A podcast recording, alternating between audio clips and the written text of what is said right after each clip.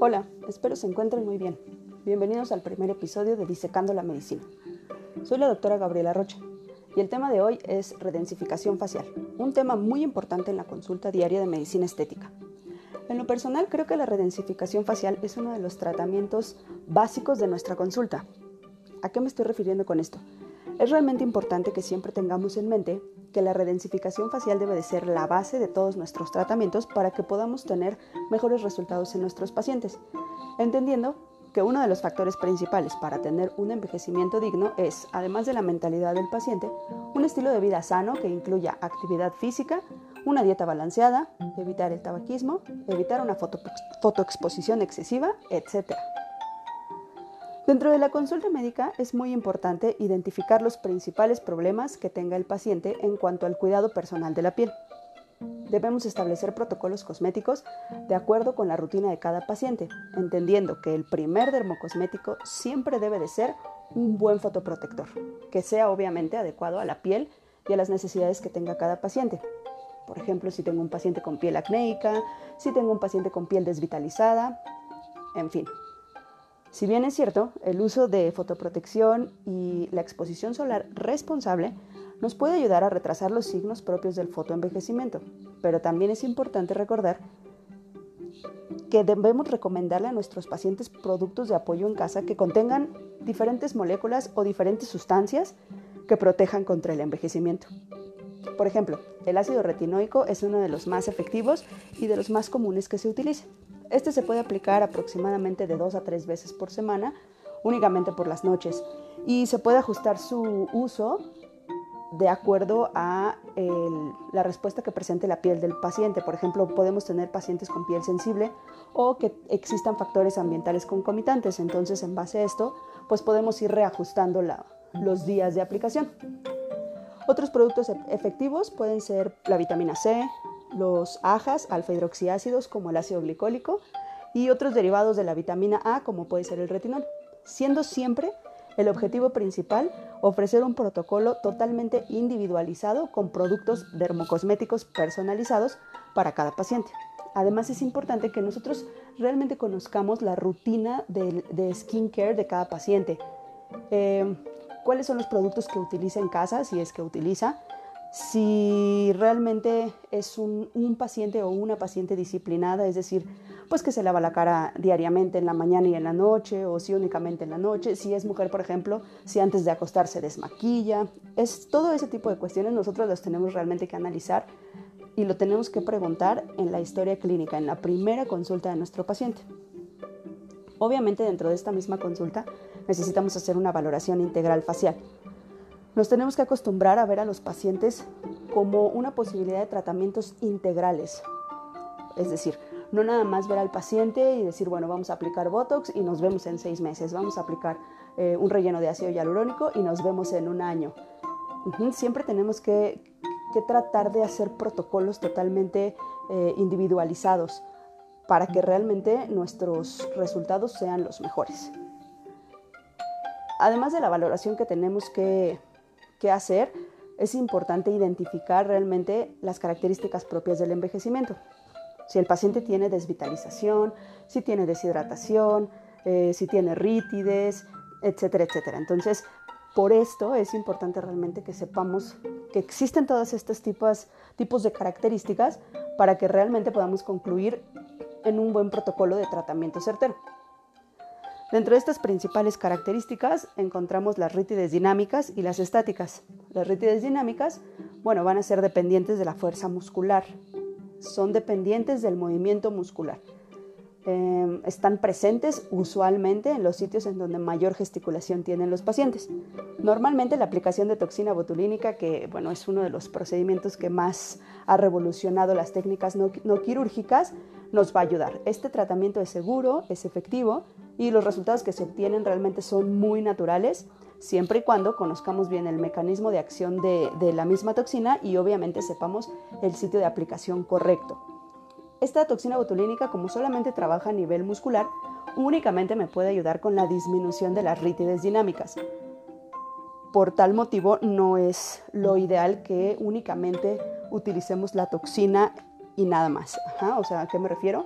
A que debemos simplemente de combinarlo con varios tratamientos para que los efectos sean mucho mejores y sean mucho más armónicos.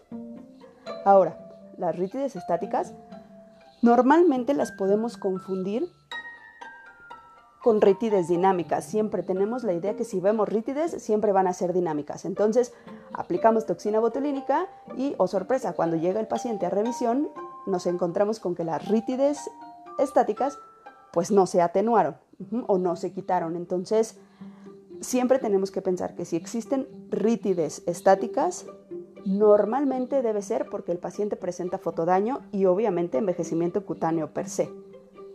Estas depresiones nos ayudan a intuir que existe un envejecimiento cutáneo que puede estar dada por hipofunción de estructuras, obviamente una desorganización de fibras de la matriz extracelular y una disminución en la producción de glucosaminoglicanos, principalmente el ácido hialurónico. El mayor cambio que nosotros vamos a, ver eh, histológicamente, digamos, es un aplanamiento dermoepidérmico. Si bien es cierto, no le podemos pedir a nuestro paciente una toma de biopsia para eh, realizar este tipo de, de observaciones a nivel microscópico. Pero si yo tengo un paciente que tiene fotodaño o que tiene rítides estáticas, yo debo de intuir que este cambio histológico está presente. ¿Cuál es este cambio? Es un aplanamiento dermoepidérmico. Entonces, existe este aplanamiento y al no existir contacto entre dermis y epidermis, nos está impidiendo el paso de nutrientes. Por lo tanto, los pacientes presentan pieles desvitalizadas. Además de esto, también nos vamos a encontrar con el fotoenvejecimiento. Este nos va a provocar cambios atípicos en la epidermis.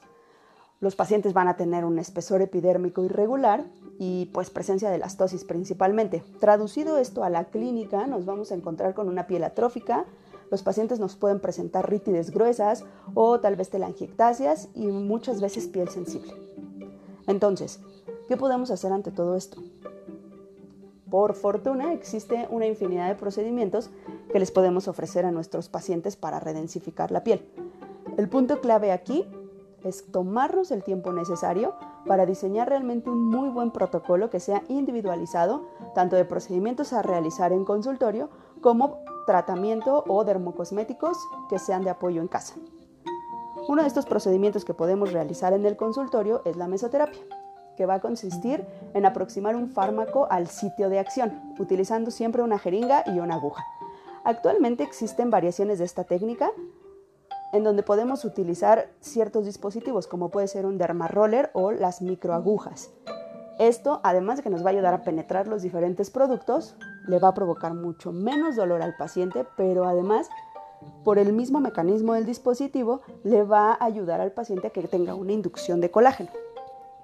¿Qué podemos aplicar en este, en este tratamiento, en la mesoterapia? Infinidad de cosas. Ácido hialurónico, vitamina C, silicio orgánico, zinc, DIMAE, glutatión, aminoácidos, antioxidantes, y aquí me podría seguir un buen rato. Existen muchísimos, muchísimos productos. Ahora, otro procedimiento que podemos utilizar son los peelings. Y un peeling no es más que la aplicación de un ácido en la piel del paciente para provocar una abrasión controlada. ¿De acuerdo? Esta abrasión va a depender del efecto que yo quiera producir. Es tanto el porcentaje como el tipo de ácido que yo elija.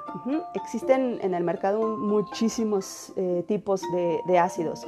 Los más comunes que se utilizan son los ajas, alfa hidroxiácidos, los retinoides, el ácido lactobiónico, derivados acéticos, el ácido tricloroacético, entre otros más. Los efectos son muy buenos siempre y cuando los sepa utilizar. Ahora, además de este fotoenvejecimiento que también nos enfrentamos, nos vamos a enfrentar a la pérdida de volumen facial, que también es un problema que aqueja a muchos pacientes. Esto se va a traducir en una fase característica del envejecimiento. Los pacientes nos van a referir cara de cansancio o cara de tristeza o incluso cara de enojo. Si a esto le sumamos los daños provocados por el fotocrono envejecimiento que ya mencionamos anteriormente, pues bueno, tenemos enfrente realmente un gran problema que muchas veces se nos complica el abordarlo. ¿Por qué? Pues porque pensamos únicamente en utilizar un solo tratamiento, es decir, el paciente tiene ritidez, toxina botulínica. El paciente tiene alguna depresión, eh, volumen con ácido hialurónico. Hay que trabajar en conjunto. Por ejemplo, cuando hay pérdida de volumen podemos aplicar algún tipo de relleno, puede ser ácido hialurónico o estimulantes o bioestimuladores de colágeno que nos ayuden a aumentar el colágeno de la matriz extracelular.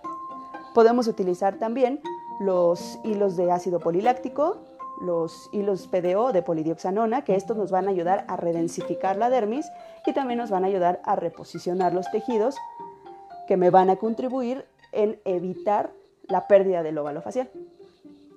Ahora, otro factor que también contribuye a la pérdida del óvalo facial va a ser la presencia de adiposidades localizadas. Principalmente la adiposidad submental es una de las más, más comunes que se tratan, la famosa papada, ¿no? O la que los pacientes siempre se quejan. La mayoría de los tratamientos que podemos utilizar para adiposidades localizadas corporales las podemos utilizar en trabajar adiposidades localizadas faciales. Hay que tener nada más ahí en cuenta tanto plano de aplicación como obviamente eh, dilución de los productos que utilicemos. Pero la mayoría podemos utilizarlos. Y también un dato importante es que hay muchos pacientes masculinos que realmente piden este, este procedimiento o que van a la consulta para, para solicitar esto.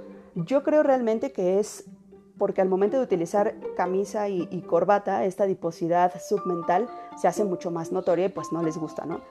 Obviamente también las, las pacientes femeninas tienen un, un gran índice de, de, casos, pero sí, eh, es como algo muy curioso que los pacientes masculinos también, también acudan principalmente por el tratamiento para la papada. Eh, bueno, existen muchísimos tratamientos para esto. Puede ser una lipólisis química, podemos utilizar fosfatidilcolina, podemos utilizar deoxicolato de sodio, podemos aplicar también enzimas recombinantes. Estos dos tratamientos son infiltraciones en, en la zona. O también podemos utilizar, por ejemplo, la criolipólisis, que da un excelente resultado. Este tratamiento, la criolipólisis, lo realizamos con un equipo y lo que hace el equipo es someter a la, a la adiposidad perdón, localizada a temperaturas bajo cero. Entonces provocan los adipocitos una, una apoptosis. Aproximadamente hay una disminución de 2 milímetros por adiposidad por sesión. Y lo ideal es que las sesiones se realicen cada mes. Hay muchísimos tipos de, de equipos en el mercado. El más famoso, digamos, es el Cool Sculpting. Yo creo que sí lo han, lo han escuchado. Entonces, como pueden ver, realmente contamos con un sinnúmero de opciones para realizar en nuestros pacientes para obtener los mejores resultados. Pero siempre hay que recordar que cada procedimiento necesita de una capacitación precisa para no poner en riesgo nunca, por favor, la salud de nuestros pacientes. Y bueno, el día de hoy realmente me gustaría que se llevaran de este eh, primer episodio del podcast que siempre debemos ofrecerle a nuestros pacientes tratamientos integrales y tratamientos individualizados. Siempre acompañarlos de productos de apoyo en casa y realmente tenemos que reeducar a nuestros pacientes en la rutina de skincare que tengan para que realmente nuestros procedimientos puedan tener los mejores resultados y los pacientes queden totalmente satisfechos. En los episodios que sigue voy a estar profundizando más en cada uno de estos temas que, que estuvimos mencionando y bueno, obviamente de muchos más. Si tienen algún comentario o alguna duda o quieren que hablemos de algún tema en específico, háganmelo saber por mis redes sociales, por favor. Ahora, para terminar, les quiero recomendar un artículo. El artículo de la semana se llama The Anatomy of the Aging Face es del doctor Sebastián Cotofana y colaboradores y se publicó en el 2016 en la revista de cirugía plástica facial. La verdad es que está súper, súper bueno. Eh, si no lo han leído, échenle una leída, búsquenlo, está, está muy, muy interesante. Espero que les guste tanto como, como me gustó a mí. Y bueno, así concluimos el primer episodio de Disecando la Medicina. Espero que haya sido de su agrado.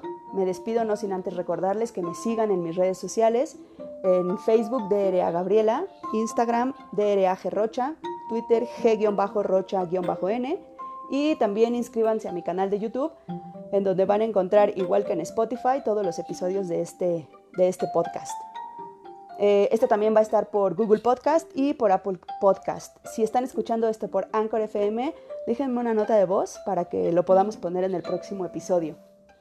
Muchas gracias por escucharme. Soy la doctora Gabriela Rocha y los espero la próxima semana. Hasta pronto.